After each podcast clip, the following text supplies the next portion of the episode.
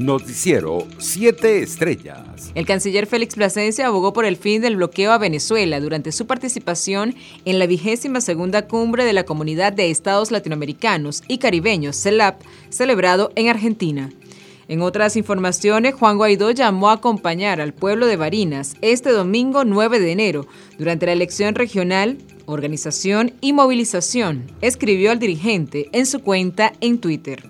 Entre tanto, el coordinador nacional de la ONG Médicos Unidos por Venezuela, Jaime Lorenzo, señaló este viernes que hasta el 30 de diciembre el porcentaje de vacunación contra el COVID-19 no llegaba al 60% en el país. En una entrevista con una radio local, el galeno explicó que este porcentaje fue obtenido por la organización a través de diferentes vías, en vista de que las cifras oficiales no coinciden con la realidad. A partir del 21 de enero, los venezolanos deberán tramitar una visa para ingresar a México, según establece un acuerdo publicado este jueves en el diario oficial de la Federación. La nueva medida busca frenar la migración a Estados Unidos, según ha justificado el gobierno mexicano.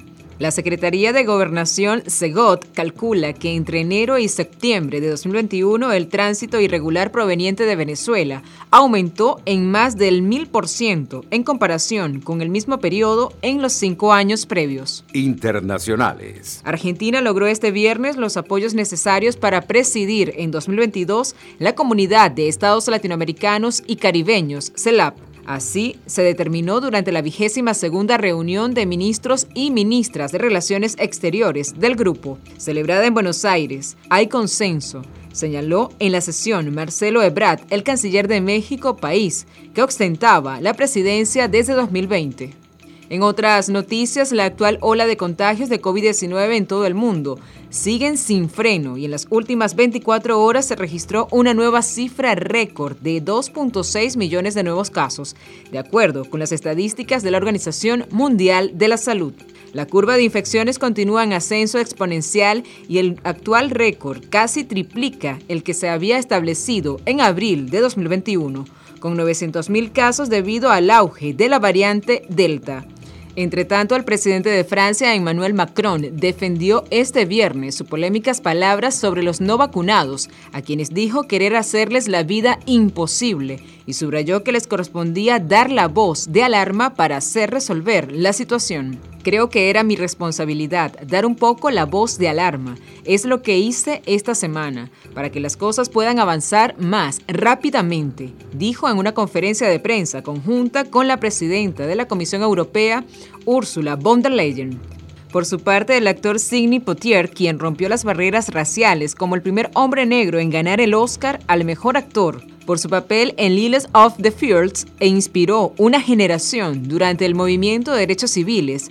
Murió a los 94 años, dijo este viernes un funcionario de las Bahamas. El director general interino del Ministerio de Relaciones Exteriores de las Bahamas, Newsien Thorson Newrint, confirmó la muerte de Potier. Economía. La Federación de Colegios de Contadores Públicos de Venezuela emitió un comunicado donde solicita la emisión de un decreto de exoneración del impuesto sobre la renta a las personas naturales residentes que se les permita dejar libre de gravamen y por ende fortalecer su poder adquisitivo de aquella cantidad monetaria necesaria de cubrir el costo de la cesta básica.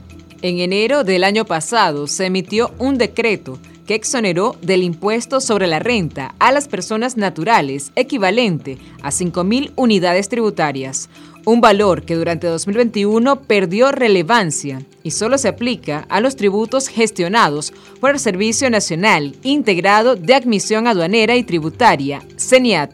Deportes. El delantero colombiano Wilman Jordan firmó por el Portuguesa Fútbol Club de la Primera División de Fútbol venezolano y que esta temporada no disputará torneos continentales, informó este jueves el equipo. Wilman Jordan visitó la que será su nueva casa y posó junto al escudo del club para luego ser presentado como nuevo jugador del Portuguesa Fútbol Club. Bienvenido, escribió el club en su cuenta en Twitter.